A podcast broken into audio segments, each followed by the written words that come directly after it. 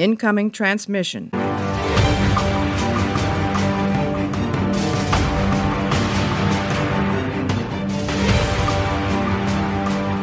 Hallo und herzlich willkommen zu einer neuen Ausgabe Warcast. Heute wieder zur aktuellen Folge Star Trek Discovery. Heute ist leider nicht der Marco bei mir, weil der ein bisschen gerädert ist durch private Dinge. Und ersetzt wird er heute durch den fantastischen Götz. Hallo Götz. Einen wunderschönen guten Abend wünsche ich. Und dieses Setup macht natürlich Sinn, weil der Götz auch bei uns die Artikel über Discovery schreibt. Und äh, da haben wir uns ihn heute mal dazu geholt und schauen mal, wie das läuft. Götz. Jo. Wie findest du die Staffel bis jetzt? Kannst du das gerade nochmal für die Leute zusammenfassen, die bloß den Podcast hören und nicht deine Reviews lesen? Also die dritte Staffel war bislang großartig. Äh, ich hatte das Gefühl, dass die Macher von Discovery halt sich die Kritik an den ersten beiden Seasons zu Herzen genommen haben. Es gibt halt wesentlich mehr Character Arcs, nicht nur von Michael Burnham, sondern auch von anderen Figuren. Äh, Michael Burnham wurde jetzt in den letzten beiden Folgen Da hast auch ein bisschen eingenordet. Also ihr wurde halt deutlich gemacht, dass ihre übliche Vorgehensweise, sich über alles hinwegzusetzen, so nicht weitergehen kann und Saru hat sich als ein fantastischer Captain entwickelt. Ja. Und ich bin gespannt darauf, wie es weitergeht. Die Smaragdkette scheint der scheint der Antagonist dieser Season zu sein, wo man, wobei man jetzt auch einschränkend sagen muss, dass die Kette als Gegenspieler jetzt nicht gleichzusetzen ist mit dem Dominion als Gegenspieler. Also die Kette ist halt da, ist halt da, aber sie ist nicht. Es gibt nicht so viele Folgen, die sich halt um die Kette drehen, um es Ja, mal so ich- zu formulieren. Ich tue mich immer ein bisschen schwer zu sagen, dass die Smaragdkette die wirklichen Antagonisten sind. Weil die sind ja einfach nur, die kämpfen ja genauso wie die Föderation auch mit dem Brand, ne, und seinen Auswirkungen. Ich glaube eher, dass die Überwindung vom Brand der eigentliche Antagonist ist. Mhm. Ne? Das ist ja auch bis jetzt noch nicht geklärt, was das jetzt mit dem Brand eigentlich auf sich hat. Und äh, ich glaube, da steckt noch irgendwas dahinter, was uns so einen richtigen Antagonisten gibt. Und ich hoffe, dass es diesmal so machen, dass der halt nicht direkt wieder nach der Staffel vorbei ist, der Antagonist, sondern dass es mit dem vielleicht noch ein bisschen weitergeht, dass man so ähnlich wie es beim Dominion war, so über Staffeln hinweg so eine Bedrohung hat, mit der man immer rechnen muss. Weißt du, was ich meine? Ja. Dass Also es ich- meinetwegen jetzt mit dem Brand die, äh, die Auswirkungen mit dem Dilithium hinter sich bringt, das wäre eine coole Sache, dass es einfach wieder ein bisschen dynamischer ist und man nicht mehr so unter den Zwängen steht. Aber dass praktisch die übergreifende Bedrohung noch da ist. Das finde ich stark. Ich meine, diese Umgebung, in der sich jetzt die, die Discovery befindet, bietet so viel Potenzial. Wir wissen, was mit den Romulanern und den Vulkanien passiert ist, aber was ist mit den Klingonen los, zum Beispiel? Oder mit dem Delta-Quadranten oder anderen Spezies? Es gibt so viel Handlungspotenzial in dieser Zukunft und ich hoffe, dass die Discovery in dieser Zeit bleibt und man noch sehr viel mehr darüber erfahren wird, was halt da alles geschehen ist. Ja, wie gesagt, ganz spannendes Setup und ich bin wirklich am biting my nails ähm, über das Staffelfinale und wie es denn am Ende ausgehen wird. Aber jetzt lass uns da erstmal mit unserer heutigen Folge einsteigen. Das ist Terra Firma Part 1. Und da haben wir natürlich ein ganz großes Problem, weil das ist eine Doppelfolge und dementsprechend wird der Podcast heute ein bisschen spekulativ, weil wir eben noch nicht die ganze Handlung kennen. Weil der Sack natürlich erst nächste Woche zugemacht wird. Aber ich muss sagen, ich habe die Folge sehr genossen, weil sie einfach mal wieder ein bisschen was anderes ist und ein bisschen, ja, so ein bisschen so ein TNG-Touch bringt. Aber da kommen wir, denke ich, später nochmal dazu. Das Teleplay hat geschrieben Alan McElroy. Die Story kommt von Bo John Kim, Erika Lippold und Alan McElroy selbst. Hast du im Kopf, was die sonst noch so gemacht haben? Nee, leider nicht. Also ich guck gerade auf Memory Alpha. Äh, Alan B. Mike Elroy hat halt das Drehbuch für An Oboe for Charon, Perpetual Infinity und Forget Me Not geschrieben. Ähm, hat beim Horror-Sequel Halloween 4 mitgewirkt. Äh, Wrong Turn hat er noch mitgeschrieben. Oh, Wrong Turn war, glaube ich, gut. Den hatte ich gemocht. Ach Gott, die Videospiel-Adaption Tekken. Mm. Er war Schreiber und Executive Story Editor an The Vampire Diaries und Schreiber und Produzent bei Secret Lies und The Night Shift. Also er scheint wohl in Richtung, ein bisschen in Richtung Horror zu gehen. Also ja, das, das, das hier hat ja auch ziemlich viel Suspense. Also das, ja. das sind ja eigentlich Techniken, die wir aus dem Horror kennen, ne? Gerade mit dem mit dem Karl und sowas. Ja, aber da kommen da kommen wir dann gleich drauf. Weil Karl bietet die auch jede Menge Spekulationspotenzial. Ja, das erste, was er, ja, ist egal, komm. Lass uns erstmal die Metasachen abarbeiten ähm, und dann also schauen Bo, wir mal weiter. Bo Yeon, Yeon, Yeon, Yeon Kim äh, ist in Südkorea geboren. Das finde ich schon mal sehr interessant. Der hat in der Staffel auf jeden Fall auch schon was gemacht. Ja, also er war in der ersten Season dabei als Executive Story Editor, in der zweiten Season als Co-Produzent und ist in dieser dritten Staffel Supervising-Produzent und er arbeitet mit der Erika Lippold zusammen. Er hat dann geschrieben Into the Forest I Go, The Sound of Thunder, Through the Valley of Shadows und People of Earth. Also an dieser Stelle kleiner Einschub. Sorry, wenn wir halt die englischen Namen vorlesen und nicht die deutschen. Das ist einfach, das haben wir vergessen, da auf memoryalpha.de nachzugucken.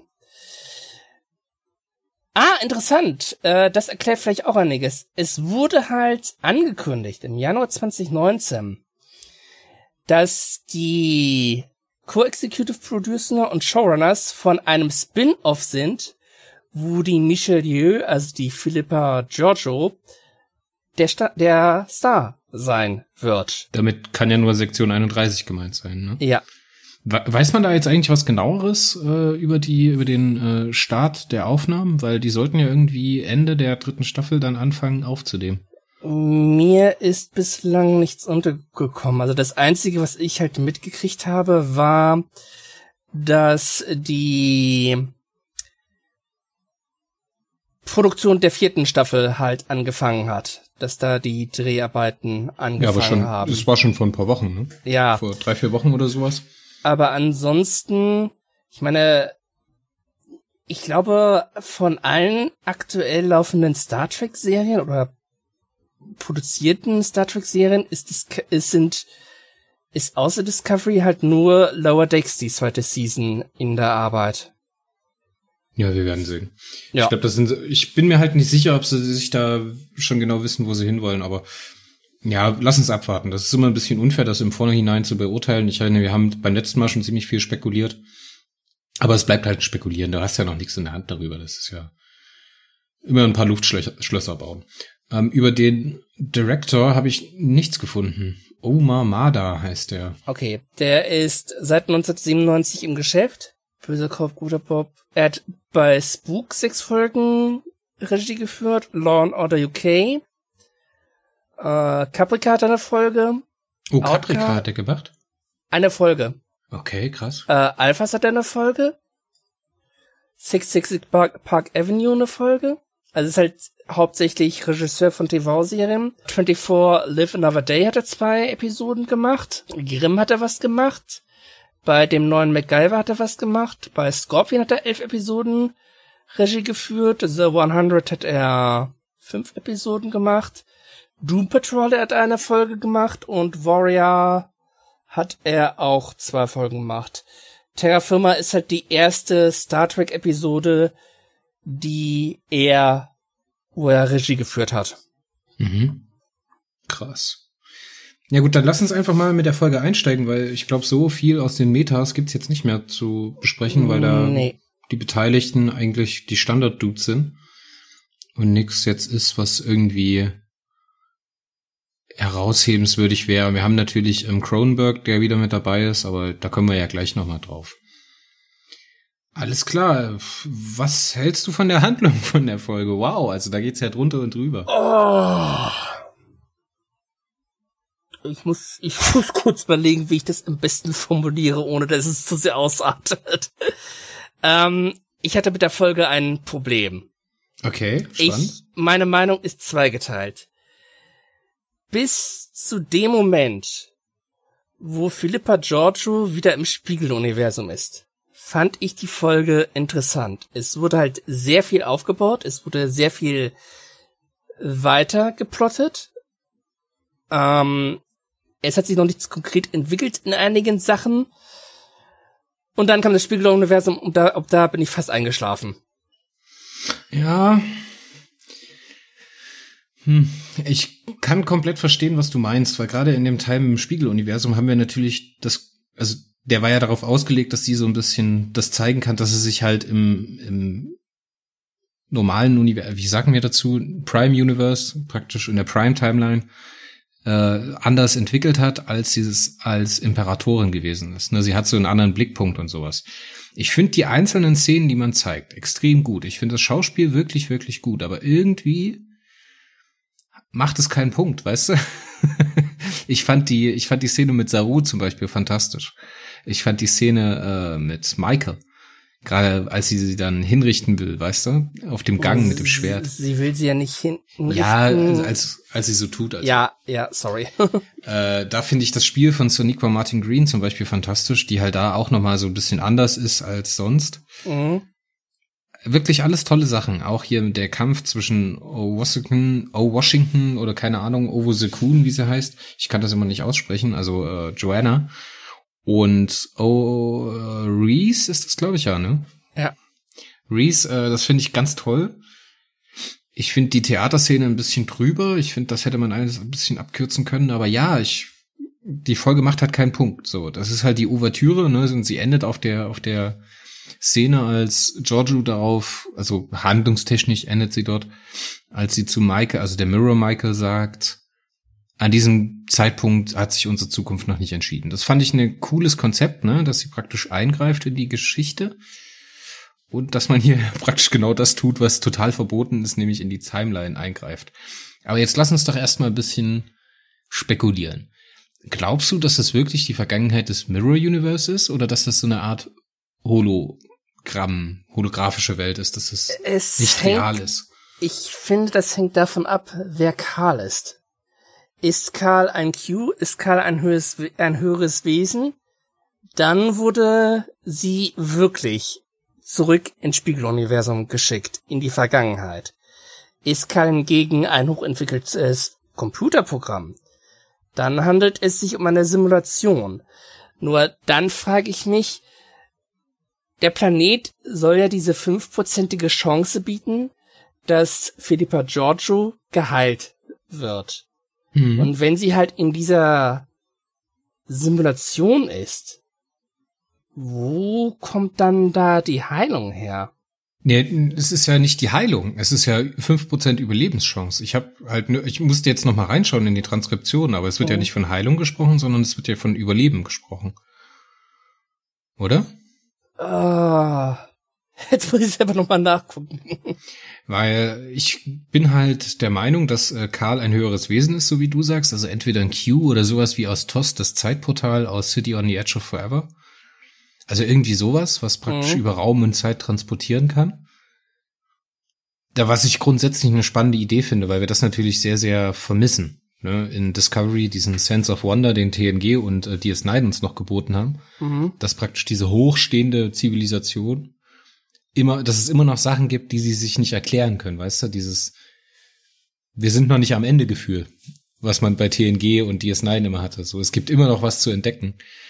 Das finde ich halt schön, wenn das hier wieder eingebaut wird. Mhm. Und mit halt so einem, ja, du hast, ich, als ich das das erste Mal, also den ersten Moment, als ich das gesehen habe, habe ich gedacht, das ist so eine Adaption von äh, A Christmas Carol, also äh, wie heißt es auf Deutsch? ähm, Weihnachtsgeschichte? Ja, die nee, Weihnachtsgeschichte nee, nee. von Charles Dickens. Ja, von Charles Dickens, genau. A Christmas Carol bei Charles Dickens. Dass man sozusagen sich mit dem Vergangenen, mit dem jetzigen und mit dem zukünftigen nicht auseinandersetzen muss. Es ist ja auch noch nicht durch, ne? Das kann ja noch immer noch so kommen. Aber was halt für mich dafür spricht, ist, dass sie diese Symptome, die sie im Prime Universe hat, eben da nicht hat, weißt du, dieses, mhm dieses Zerklastern, was da gezeigt wird. Dass sie Objekte nicht greifen kann, dass so die Atome aus ihr rausspringen und so. Das fand ich eine so krasse Szene, als es zu Beginn der Folge gezeigt wurde. Ja. Und vor allen Dingen, es erklärt dann auch, es wird dann ja auch erklärt, wieso sie so aggressiv ist, aggressiver als sonst, weil sie will halt sterben und sie will halt einen Tod sterben, wie es bei ihr im Universum halt üblich ist. Im Kampf.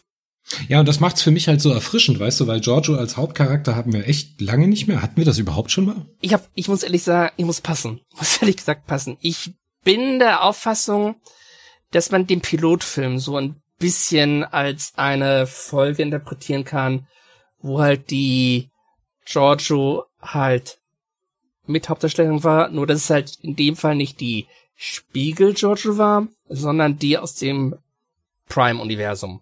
Zum einen finde ich es erfrischend, sie als Hauptdarsteller zu sehen, zum anderen finde ich es total spannend und interessant, wie sich die Kultur, die Vorstellung von Tod, vom Leben nach dem Tod, von der Wiedergeburt für die Leute, äh, für die Terraner im Spiegeluniversum anfühlt. Ne? Mhm. Ich meine, wir haben dann auch diesen Titel, das impliziert natürlich auch ganz viel, Tochter von Rom zum Beispiel. Ne?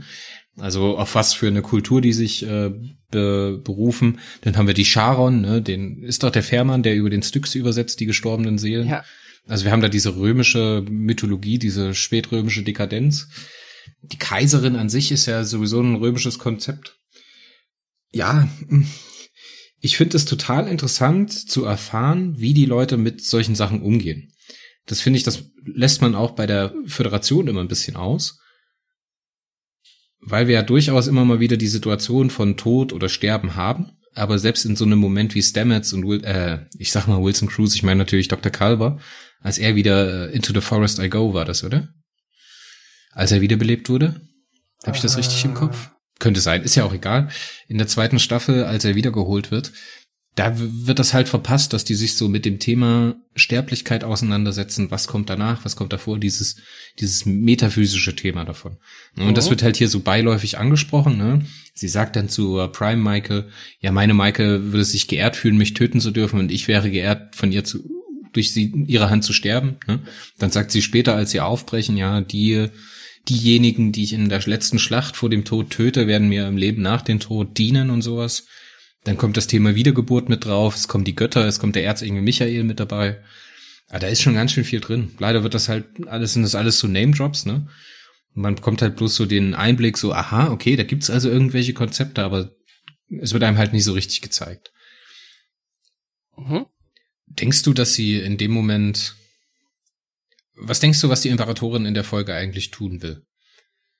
Sie will. Oh Gott, jetzt muss ich kurz überlegen. Ich, äh, das, ich stelle deswegen meine, meine Frage ist, ob sie sich selbst retten will oder ob sie Michael retten will. Weil wenn ich, ich das glaube, richtig im Kopf habe, hat sie ja Michael in dieser Rebellion getötet. Die Mirror Michael. Ähm, oder wurde. Ich weiß, ich weiß jetzt gerade nicht. Ich habe die erste Season nicht mehr so gut im Kopf. Ähm, ich glaube, es geht ihr halt darum, ja, die Zeit zu verändern und halt einerseits sich zu retten, aber andererseits auch die, die Spiegel Michael, weil sie hielt ja sehr viel von der Spiegel Michael. Und ich denke mal, ihre Hoffnung ist halt dadurch, dass sie halt sich rettet und halt die Spiegel Michael äh, rettet, ähm, dass sie halt all die Ereignisse, die dann in der ersten Season von Discovery geschehen sind, ungeschehen machen kann. Dass sie halt nie in das Prime-Universum reist und dass halt sie immer noch ihre Michael an der Seite hat, auf die sie ja halt trotz allem Großstücke hält. Ja. Oder es ist halt einfach bloß ein, ein Winkelzug, um sie halt irgendwie wieder in die in die äh, ins 23. Jahrhundert zu bekommen im Prime Universe, um die Sektion 31 da spielen zu lassen. Weißt du, was ich meine? Dass wir sie dann, dann gar nicht mehr in Discovery sehen. Aber dann stellt sich mir die Frage, wenn sie dann halt ins 23. Jahrhundert kommt, wie wollen die Macher das dann äh, äh, so machen, dass sie nicht die Zeit verändert? Das, das ist halt für mich der große Kasus Knaxus an, die, an dieser Sache. Ich bin auf die Serie gespannt. Ich bin gespannt, wie sie die halt aufbauen wollen, weil eine Serie nur allein mit 1631, ja, kann man machen, aber da muss noch ein bisschen mehr Fleisch dran. Aber wie wollen die ein Zeitparadoxon verhindern? Wie wollen die halt verhindern, dass halt die Philippa Giorgio sich daran erinnert, okay, die Discovery ist in die Zukunft gesprungen. Jetzt versuche ich halt, das irgendwie zu verändern oder irgendwas aufzubauen, damit die Discovery dann halt in der Zukunft einen Vorteil hat. Falls hm. Ja, irgendwie. Ah, das, die werden da schon einen Weg finden, aber ich find's halt so schön, jetzt zu rätseln, was jetzt so passieren will. weißt du? Alleine schon über die zweite, den zweiten Teil von der Folge hier nachzudenken, ist mega spannend. Ja. Weil, äh, wie hieß er denn? Isaac, Isaac, Isaacs. Wie ist der Locker-Schauspieler noch gleich? Jason Isaacs heißt er. Okay. Played by Jason Isaacs.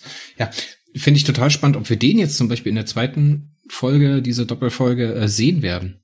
Das würde ich total feiern, weil ich hatte es dir ja, glaube ich, schon mal gesagt, im Prime Locker will ich auf jeden Fall noch sehen und wenn der im Mirror nochmal auftaucht, dann will ich aber auf jeden Fall noch die Frage beantwortet bekommen, was mit der USS Buran passiert ist. Mhm. Also das muss dann halt passieren. Also gerade, also das mit der Folge, die wir jetzt gesehen haben, muss das eigentlich passieren, dass das noch gezeigt wird. Wir werden das sehen. Ja, aber das ist total spannend, ey. Mann, Mann, Mann, Mann, Mann. ja, auf jeden Fall wird die äh, Vergangenheit, soweit sie denn in diesem in dieser Folge überhaupt Realität ist oder Kanon oder was äh, keine kein Hologramm ist oder kein Computerprogramm, wird die Vergangenheit schon verändert, denn Stamets stirbt an einer Stelle, wo er eigentlich nicht hätte sterben dürfen, wenn man jetzt die äh, Geschehnisse der ersten Staffel im Kopf hat. Mhm. Weil da ist er ja noch mit von der Partie. Und der Tod, den er hier stirbt, der wird ja dann von äh, Philippa Georgiou auf der Bühne vor der Sharon äh, abgestochen in den Hals. Das ist schon relativ final. Also ich glaube, da gibt's dann keinen Trick, den da wieder rauszuholen. Nee, das sah nach Finito aus. Es sei denn, die Spiegeluniversum-Bewohner haben irgendwie einen anderen Aufbau des Buchkreislaufes im Hals. Aber das glaube ich jetzt eher nicht. Das glaube ich auch nicht, weil das auch so aussah, als ob der Dolch von Giorgio irgendwie vergiftet war, weil dann irgendwie so, so eine Marmorierung am Hals zu sehen war. Ich hatte mir das vorhin noch mal ein bisschen genauer an, angeschaut. Mhm. Das sieht jetzt nicht nur aus wie Blut, was da rausläuft, sondern die Adern wurden dann so schwarz. Ein klassisches Darstellen, wie man einen vergifteten Messerangriff halt darstellt. So. Okay.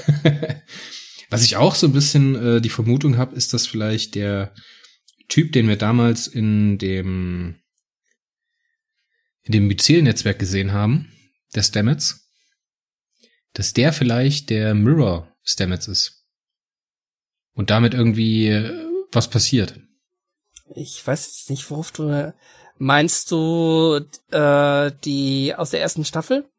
Die nee, als, als Hugh Calver gerettet wurde in der zweiten Staffel und der Stamets im Myzel-Netzwerk unterwegs war. Ah, okay. Ne, da wird er doch von äh, einem anderen Stamets irgendwie hin und her geführt und auf eine Spur gebracht. Ob die das wieder aufgreifen, dass das der Mirror äh, Stamets gewesen ist. Weil wir wissen, ja, wir wissen ja, dass das Mycelium-Netzwerk das Mirror Universe mit dem Prime Universe verbindet. Und wer sagt, das ist das einzige, das ist die, und wer sagt, dass das Mycel-Netzwerk nur diese beiden Universen miteinander uh, verbindet? And his mind was blown again. ja, wirklich ganz viele offene Fragen noch.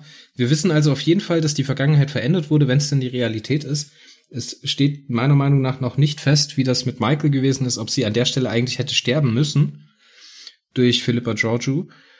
Aber hm, das muss jetzt aber auch in der zweiten Folge alles geklärt werden. mein lieber Herr Gesangsverein, da ist ganz viel Ja, aber ich, ich würde mir auch wünschen, dass die zweite Folge sich nicht nur allein um Philippa George und das Spiegeluniversum dreht, sondern auch die ganzen an, auch noch das Prime-Universum berücksichtigt wird, weil da wird so vieles angedeutet und aufgebaut. Ich meine, schon allein die Szene mit Saru und Booker. Ähm, Booker bedankt sich halt bei Saru für die Aktion der letzten Folge, die, die Rettung der Welt, und möchte halt irgendwie mitmachen. Und Saru sagt halt im Prinzip, ja, gerne, wenn du dich an die, an die Regeln hältst. Und ich bezweifle, dass Buka das macht, weil so diese, dieses Regelbrechen von Michael Burnham, das kommt ja nicht nur allein durch ihre Persönlichkeit. Sie war ja ein Jahr alleine der Zukunft, halt mit Booker. Und ich glaube, auch Booker neigt so ein bisschen dazu, Regeln zu ignorieren, wenn es der Sache gut tut. Ja, auf jeden Fall. Also, wie es mit dem weitergeht, ich hatte jetzt eigentlich gehofft, dass der irgendwie eine Bewerbung als Kadett bei der Sternflotte abgibt oder irgendwas. Oder dass er äh, Freelancer wird, ne? Aber der wird ja hier dazu verdonnert, das Feldlehrbuch, oder wie, wie sagen sie dazu? Feld, Feldlehrbuch, irgendwie sowas. Die, er soll auf jeden Fall lernen und äh, mehr über die Sternflotte herausfinden, bevor er dann äh, an die Station kommt, um also, zu helfen. Weil Saru sagt ihm ja auch, irgendwann wird ihr Zeitpunkt gekommen sein, wo sie helfen werden. Der ja. ist jetzt aber halt noch nicht so weit. Ja. Auch interessant, was es mit den Schiffen oder mit dem Schiff auf sich hat, was halt in dem Nebel ist. Das, äh, das hat mich auch am meisten interessiert. Und da, das hat mich auch so ein bisschen geärgert, dass man halt hier nur angeteasert wird. Halt nach dem Prinzip, ja, wir können halt auf die inneren Sensoren des Schiffes zurückgreifen. Ja, und dann wird halt auf das Spiegeluniversum umgeschenkt. Gratuliere. Ja, aber ich glaube, das ist einfach, das ist einfach dem geschuldet, dass man da halt erstmal den Schwerpunkt drauf gelegt hat. Und ich glaube, da werden wir auf jeden Fall in der zweiten Folge noch was sehen. Ich hoffe es, weil ich will, ich will endlich wissen, was ist da geschehen. Und ich hoffe, dass dass man dann auch endlich mehr Details über den Brand erfährt. Ich fand's auch interessant, dass das halt ein Kelpie-Schiff ist. Also, dass die Kelpie... Kelpianer? Kelpianer äh, nicht vergessen sind, sondern sich halt weiterentwickelt haben. Ich meine, man hat, man hat ja sowieso auch erfahren, dass die Kelpianer Mitglieder der Föderation sind meine ich. In einer, wurde das irgendwo in einer Folge ja, es ist ja ein, es ist ja ein Sternflotten-Notsignal, also müssen sie der Föderation angehören. Und es wird auch vorher ja. schon gesagt, dass äh, der Planet der Kelpianer, ich müsste jetzt nachgucken, wie der, wie der heißt, ähm, auf jeden Fall auch Teil der Föderation war. Also ich hoffe, dass da halt auch einiges weiterentwickelt wird. Ähm, Aber jetzt lass uns mal noch ein bisschen weitermachen. Dieser, okay. dieser Nebel. Hm. Ich hätte mir da jetzt ein bisschen, ein bisschen mehr Hast Drama gewünscht. ich hätte mir da einfach irgendwie, ja, es sind die Kelpianer und die machen da bestimmt auch noch was draus, dass da irgendeine krasse Sache passiert. Aber ich hätte mir da irgendwie so einen, so einen Enterprise-Moment gewünscht, wie Ende der ersten Staffel, als dann die Enterprise auftaucht, weißt mhm. du, dass mhm. man da irgendwie so ein, so ein Fanservice bekommt. Na, den Fanservice hattest du ja im Prinzip ja schon. Halt dadurch, dass halt du gesehen hast, okay, das ist eine Kelpianerin. Das ist ein Mitglied von Sarus ja, Staffel. Äh, Staffel 6 schon Irgendwie noch krasser. Irgendwie noch. Ja, aber ich fand's gut, dass die das nicht gemacht haben. Weil das wäre dann ein bisschen zu vorhersehbar gewesen. Jeder erwartet, oh krass, da wird irgendwas Großartiges geschehen. Und ich fand es gut, dass sie in diesem Fall halt den Erwartungen nicht entsprochen haben, sondern wirklich was eigenes quasi gemacht haben. Ich hatte, ich hatte ja oh. vermutet, dass da die USS Buran in dem Nebel liegt. mhm. ähm, aber auf jeden Fall auch wirklich spannend, spannend, spannend, spannend, wie sich das, das entwickelt. Vor allen Dingen, äh, es wird ja so auch ein bisschen mehr angedeutet, ähm, dass halt dieses Schiff ursprünglich ist halt ein anderes Schiff, der diesem an dem Schiff der Kelpianer helfen sollte und dann nicht aufgetaucht ist. Ob das Schiff dann ein Opfer des Brands wurde?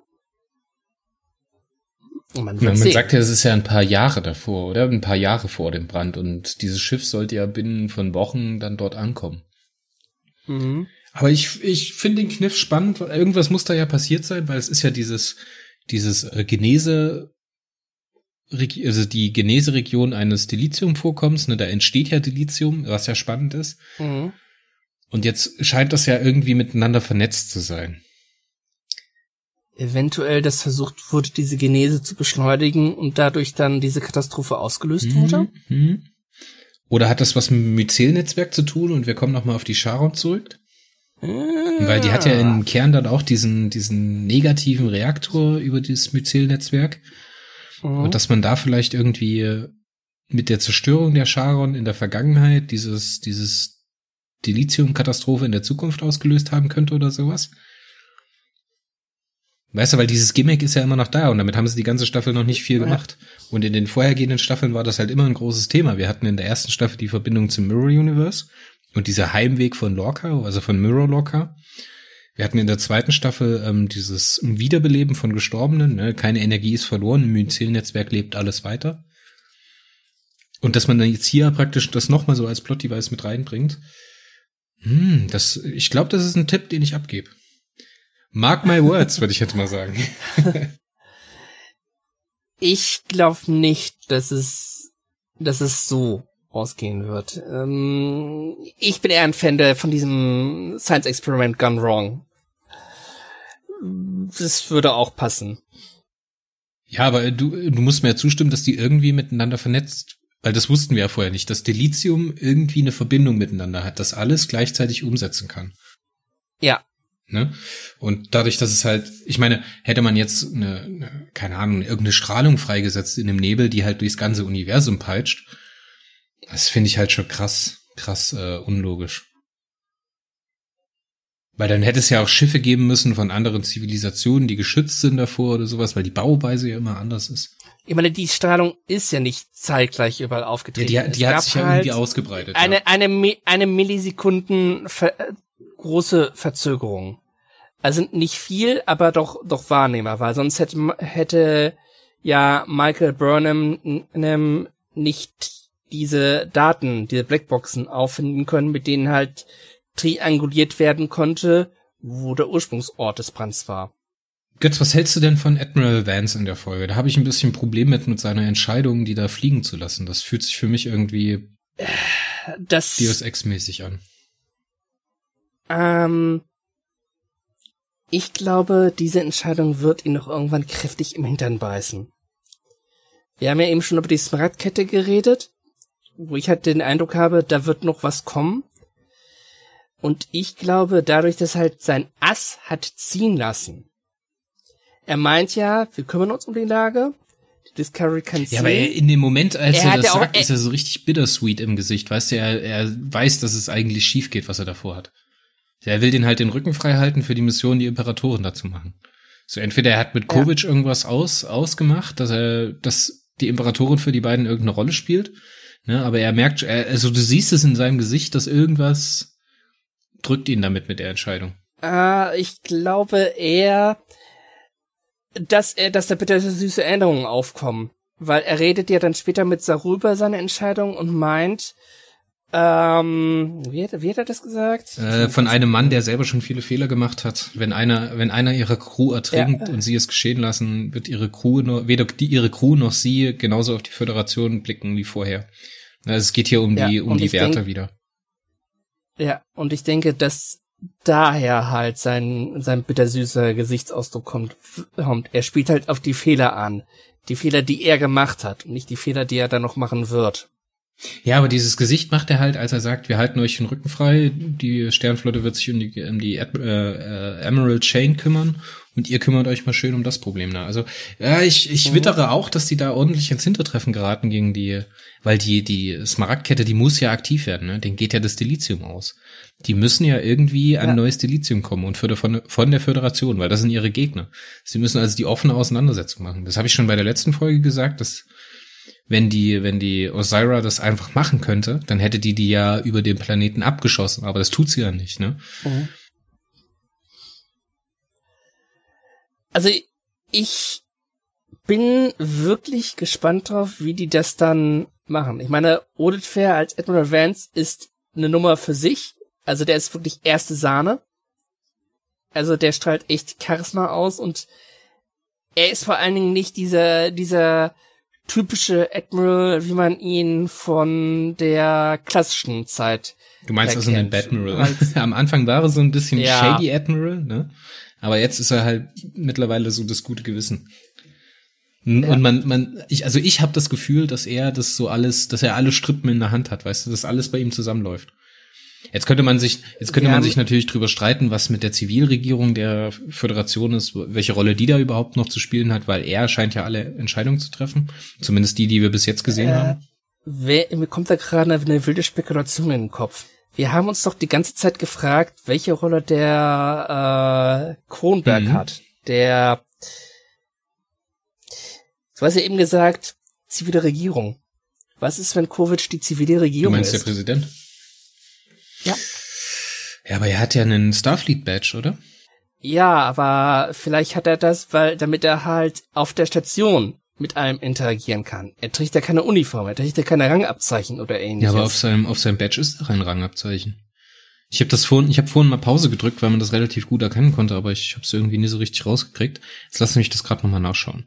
Nee, es ist einfach nur ein Starfleet Badge. Da ist kein Rang drauf, da hast du recht. Ich meine, das würde sich ja anbieten. Mhm. Kovic macht auf mich wirklich den Eindruck, als, als jemand, der wirklich abgebuhlt ist. Schon allein die Tatsache, wie er fast mit dem Schulterzuckern sagt, ja, dann wird Philippa Giorgio einfach sterben. Also der muss Sachen erlebt haben. Er erinnert mich so ein bisschen an, wir hatten ja vor kurzem an, über Destiny gesprochen, an Nahen Baku, oh. als die Erde untergeht. Weißt du, was ich meine? So von ja. der Stimmung her, wie er drauf ist, so. Ja. So fatalistisch. Ja, und halt total, wie sagt man dazu? Mit seiner Brille, ne? Es lässt mich intelligenter aussehen. ja. Auch sein antiquierter Anzug, den er da trägt. Ja. Oder vielleicht ist er auch ein höher stehendes ah. Wesen. Wie Karl. Nee, kann nicht sein, dann hätte er das gewusst. Ähm, nein, nein. Ich glaube nicht, dass der ein höheres Wesen ist. Das, das würde nicht passen. Einfach aus dem Grund, ähm, ein höheres Wesen. Das hätte nicht so einfach mit Dr. Kalba interagiert oder mit der Philippa Giorgio. Ich glaube wirklich, er ist Zivilist. Er ist ein sehr hochrangiger Zivilist. Und da würde sich halt der Posten eines Föderationspräsidenten quasi anbieten. Ja, es würde einen anschreien, dass er es ist, ja, klar. Ja. Und ja, es, es wäre großartig, weil wir, wir wissen ja, die Föderation und die Sternflotte sind in der Zukunft gemeinsam an diesem Ort. Bislang haben wir hauptsächlich nur die Sternflotte gesehen, vertreten durch den Charles Vance, der übrigens auch, ich glaube, der ist sogar der einzige Admiral, den wir da vor Ort sehen, ah, oder? Ich glaube, wir hatten in diesem, in diesem Meeting, wo Saru mit dabei gewesen ist, bevor sie nach bevor die äh, Burnham mit dem Book abgehauen ist, um den Andorianer zu befreien. Ach nee, als Michael aufgebrochen ist, um den Book und den Andorianer zu befreien, so rum, äh, da gab's ja dieses Meeting am Anfang und ich glaube, da war auch ein Admiral mit dabei. Waren das nicht alles Cap Captains? Ich, ich, muss geschehen, ich achte auf solche Details nicht. Ich dachte eher so auf, auf wie die Story sich entwickelt und wie die Charaktere sich ja. geben. Ja, auf jeden Fall, auf jeden Fall glaube ich, dass es noch andere Admirale gibt. Aber er wird wahrscheinlich der, der Befehlshaber der Sternflotte sein. Also sagt er ja, glaube ich, auch. Ja. Ja. Und das halt der Vance, nee, der Kovic, nicht der Vance, sorry. das ist halt der Kovic quasi das zivile Konter, äh, der quasi das zivile Konterpart ist. Und ich find's sehr gut, dass die den David Kronberg halt nicht einfach nur einmal aufgetauchen haben lassen, sondern dass er halt anscheinend immer wieder mal auftauchen wird, weil er spielt das einfach zu saugut, als dass er für einen einzelnen Auftritt das wäre eine Verschwendung, meiner Meinung nach. Ja, dann lass uns mal noch über die Easter Eggs sprechen in der Folge. Ich denke, am Ende haben wir noch eine ganz große Sache, die wir besprechen müssen, die für mich relativ äh, intensives Erlebnis war, weil ich halt vorher nichts gelesen hatte oder sowas und dann droppen die einfach in den ersten 30 Sekunden so eine Info. Lass uns mal über das äh, Star Dispatch, äh, The Star Dispatch reden, das Karl in der Hand hält. Die, die, die Zeitung, Zeitung, genau, fand ich ein total schönes Detail. oh, äh, als ich die, also ich lese halt immer die Tweets von Trackcore und die machen es wirklich so, die schauen sich die Episode an, filetieren sie und die ist und zeigen dann nochmal die Easter Eggs. Als ich das gesehen habe, dachte ich mir nur, da waren Fans am Werk, also äh, Werk, die die Zeitung halt erstellt haben, weil da wirklich so vieles drin ist, was einfach nur wow ist. Das ist einfach nicht dahin gerotzt, das ist wirklich mit Liebe gemacht. Äh, Michelle Paradise hatte heute getwittert, dass der Verantwortliche für diese Idee mit dem Newspaper der Dan Hindmarch ist. Der ist Screenwriter für äh, Fernsehen und der hat aber ist wahrscheinlich da auch mit im Writers Room mit angestellt oder mit beteiligt. Mhm. Und das Interessante für das Star Dispatch, was ich da sehe, ist, um da vielleicht auch ein bisschen Kontext für Karl zu geben, ist, dass äh, das Star Dispatch auch in City on the Edge of Forever auftaucht. Nämlich in der Anzeige, als Edith Keeler gestorben ist. Heißt du, dass damit praktisch ein Bogen zu diesem Zeittor geschlagen wird über Karl. Mhm. Was ich eine sehr, sehr interessante Idee finde. Da sind halt auch noch ein paar andere Anspielungen drauf, dass die äh, USS Jenolan, die wir aus äh, TNG, wie hieß die, Relics hieß die Folge, glaube ich, auf Englisch, mhm. äh, verschwunden ist und äh, dass eine Supernova das äh, Tekon Imperium bedroht. Ja, alles interessante Sachen, aber halt dieser Brückenschlag zu City on the Edge of Forever, was eine meiner absoluten Lieblings-Star Trek-Folgen ist. Und ich glaube auch mit oh. einer der besten. Finde ich halt wesentlich wichtiger in der Sache. Und er ist halt auch so angezogen, weißt du, Melone, Handschuhe, Tweetmantel oder Tweetjacke, Weste, Taschenuhr. Als, als ich, als ich den das erstmal gesehen habe, ähm, rat mal, was für eine Assoziation mir aufkam. Bitte? Dr. Wer? Ach, ja. Die, er wirkte halt wirklich so ein bisschen wie, wie ein Doktor. Wie, wie Dr. Ja, Who. Wie, wie er auch mit den Fragen umgeht, ne? Sie müssen erst die Antwort ja, sagen, bevor ja. Sie die Frage wissen dürfen. ja. also ganz große Spitzenklasse von, äh, wer hat das nochmal ges gespielt? Ich hab's gleich, äh, Paul Guilfoyle, ich habe wahrscheinlich das falsch ausgesprochen, der halt vorher der halt bekannt ist durch äh, die erste Crime Scene Investigation Serie, wo er halt den Polizisten gespielt hat. Und man hat wirklich gemerkt, der hatte seinen Spaß dabei. Der, der war gut drauf. Ja, was relativ schön ist, weil, kleiner Teaser für die Wobcast-Hörer, ähm, wir bereiten gerade vor einen neuen Wobcast über die äh, Serie Vanguard. Also aus dem Star Trek Litverse und da gibt's auch eine sehr, sehr schöne Anspielung mhm. an Dr. Wer? Mhm. It's bigger on the inside, Götz. Ja, ja, ja. Aber zurück zur Zeitung.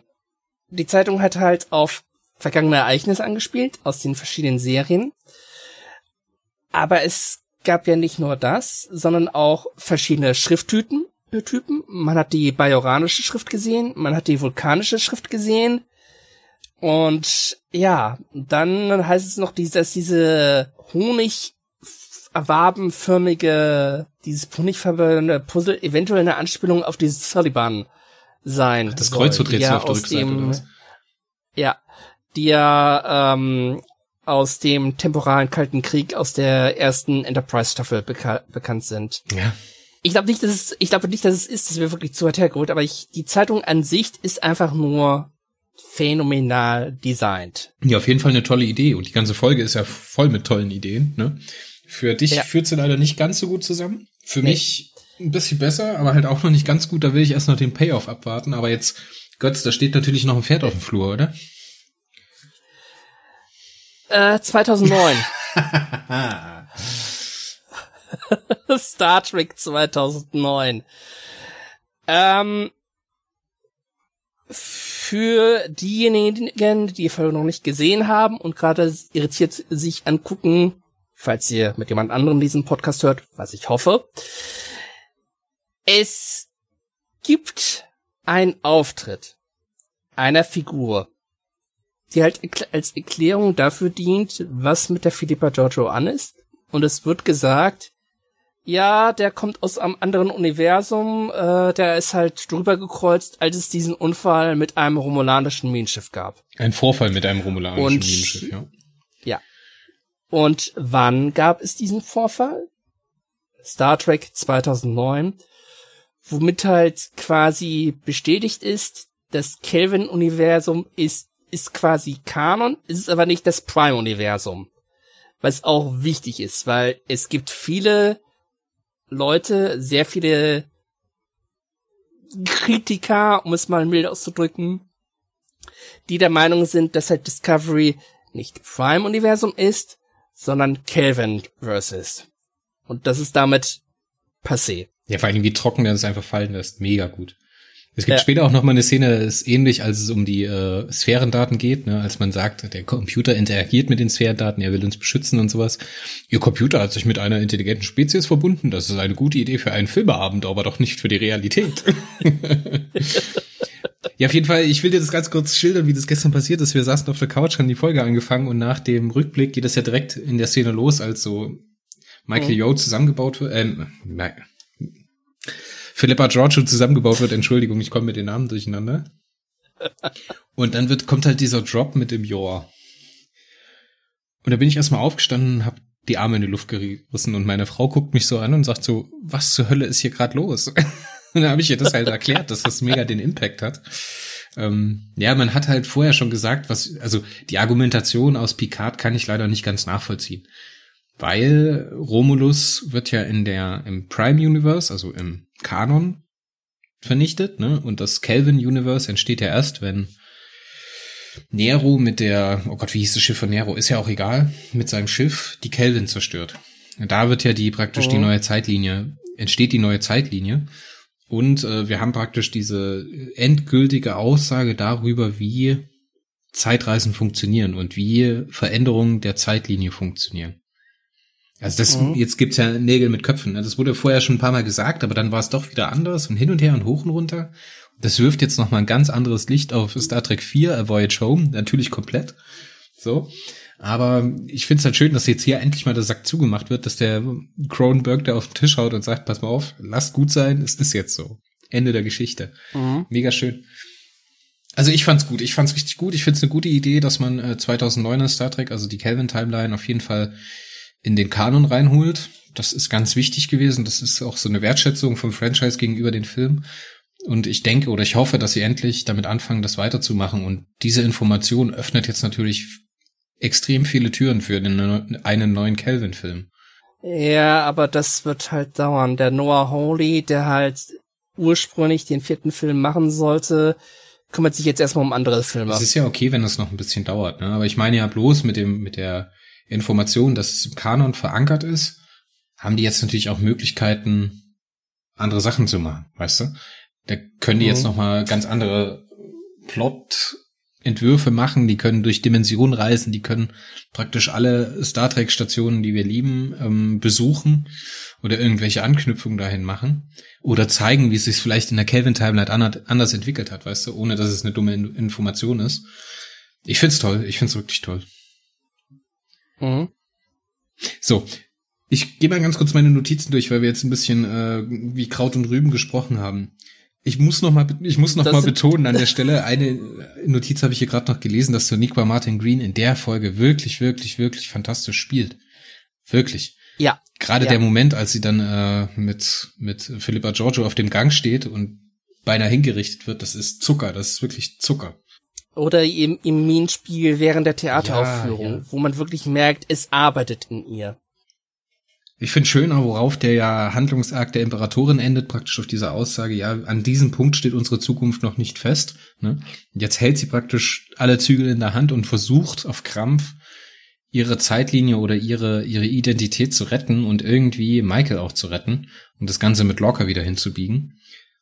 Finde ich mhm. mega gut, finde ich mega gut die Idee und ich finde es auch schön, dass man praktisch in der ersten Folge, auch wenn das jetzt heißt, dass wir halt nicht komplett die Story kennen und dass es vielleicht auch hier und da ein bisschen langweilig geworden ist, finde ich es aber gut, dass man sich so viel Zeit genommen hat, das zu erzählen. Weil ich, das gibt, glaube ich, ein komplettes Bild und die beiden Folgen zusammen werden auch nochmal anders funktionieren als jede einzelne. Das fand ich eine gute Idee und das bin ich auch ein großer Fan davon, sowas zu tun. Ich fand die Folge war einfach also der Spieluniversumsplot, der war einfach zu aufgeblasen. Ja, man hätte da viel rauslassen können, man hätte die Party deutlich einkürzen können, aber so eine Sachen wie mit Saru und ähm, der Kampf zwischen Reese und Ovo, der hätte auch nicht sein müssen, das hätte man auch anders lösen können. Das Problem ist einfach sehr vieles von dem, was halt diese einzelnen Szenen aussagten. Das kennt man schon. Wir wissen, das Spiegeluniversum ist anders. Wir wissen, dass es dort gewalttätiger ausgeht. Wir wissen, dass der Ton rauer ist und so. Im Prinzip wird halt nur das wiedergekäut, was man als Zuschauer von Discovery bereits kennt. Ja gut, wie hättest du es anders lösen müssen, äh, lösen sollen, wenn du den Fernsehzuschauer jetzt hier abholen willst? Ne? Der hat das ja natürlich alles nicht präsent dem musst du das halt nochmal zeigen. Und das, die einzige Alternative wäre gewesen, nochmal Rückblicke auf die erste Staffel in den, in den äh, Zusammenschnitt am Anfang zu packen. Der wäre dann einfach zu unübersichtlich geworden, glaube ich. Also da warte ich wirklich mit meiner endgültigen Bewertung ab, bis die zweite, bis der zweite Teil dabei ist. Da will ich wirklich noch warten. So, ich glaube, ich habe alles abgesprochen, bis auf, äh, dass ich nochmal sagen will, wie cool ich Kovic finde. Und ich, stelle mir das vor, was wir gerade herausgearbeitet haben, dass er doch vielleicht der Präsident der Föderation ist. Dass er nächste Folge halt einfach so an der Kaffeemaschine in der Messe steht und so sich zu jemandem umdreht. Ach, übrigens, ich bin der Präsident der Föderation. das fand ich mega. Vielleicht nicht in der nächsten Folge, aber so am Ende der Staffel irgend so, irgend so etwas. Das wäre wirklich der Knüller. Ah. Aber ich möchte, ich möchte auch betonen, auch wenn ich jetzt über den Spiegeluniversumsplot in dieser Folge halt sehr gemeckert habe, die dritte Staffel ist super. Und wenn es jetzt halt ein, ein, zwei Ausreißer nach unten gibt, ja mein Gott, selbst Star Trek Deep Space Nine, die vierte Staffel hat Aber Ausreißer nach unten. die siebte Staffel von Deep Space Nine nochmal an, da greifst du dir manchmal an den Kopf. Soweit bin ich noch nicht. Ich muss, jetzt, ich muss mich erstmal durch die vierte durcharbeiten. Ich glaube, wenn ich, wenn ich äh, Cisco nochmal Muscheln putzen sehe, dann begebe ich mich in Fötal, äh, Fötusstellung und leg mich unter die Dusche oder sowas. das hat immer so genervt, ey, ohne Mist. Und ah. diese dämliche Plot mit der Kai und mit dem Gul Dukat immer, oh Gott. Ich werde sehen. Ich werde sehen. Bist du bereit, eine Wertung für die Folge abzugeben? Ja. Also IMDb sagt uns hier, also Stand heute am 12.12. .12. 6,7 von 10. das ist sehr freundlich. Meine Wertung ist eine 4,5. 4,5 von 10, echt? Wow. Das ist ja deutlich negativer, als ich jetzt gedacht habe. Unterdurchschnittlich. Es ist halt wirklich so, der Spiegel-Universums-Plot war halt das, was die Folge für mich so alles gut, Götz, ne? Wenn, wenn, das, wenn das Spieluniversum dich nicht anmacht, dann ist es komplett klar, dass die Folge nichts für dich ist, ne? Und dass du die negativ bewertest, da braucht man gar nicht drüber reden. Ja. Alles gut. Ist ja auch immer eine subjektive Momentaufnahme. Ja. Ich mag das Spiegeluniversum, ich würde gerne mehr darüber wissen wollen.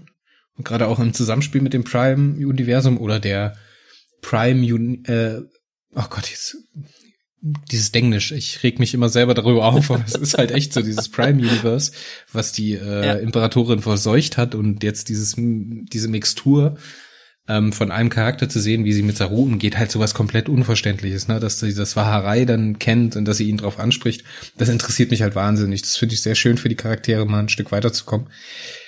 Ich stapel trotzdem ein bisschen tief, weil ich halt natürlich auch noch das Payoff haben möchte und ich würde sagen, es ist eine 6 von 10 aber mit einer Chance noch äh, nachträglich hoch zu gehen, wenn der zweite Teil dann dann auch den Payoff liefert, den wir uns jetzt wünschen. Mhm. Ja, toll, ganz toll, ganz tolle Folge. Großartig. Ich weiß nicht, ob wir irgendwann mal in der ersten oder zweiten Staffel so viel Diskussion hatten über eine Folge oder Möglichkeiten, die entstanden sind und einfach mal zwei so große Drops an Informationen wie hier mit dem Kovic Mega, also wirklich. Ich bin total baff, was die dritte Staffel macht und ich hoffe, dass es, ich hoffe, dass es zu einem guten Ende führen und dass es schaffen, alles, was sie aufgemacht haben, jetzt zu Ende zu führen. Was ich ein bisschen schade finde an der Folge, dass wir nicht äh, herauskriegen oder erzählt bekommen, wie es mit äh, Adira weitergeht und äh, was denn mit Day passiert. Aber ich denke, da werden sie uns auch noch was machen. Das wird, das wird auch in der nächsten, ich denke, das wird auch noch auf, aufgegriffen werden, genauso wie das mit Book und so. Das ist jetzt einfach nur, ähm, was die Prots im Prime-Universum angeht. Das war einfach nur, ja, die haben sich seitwärts entwickelt.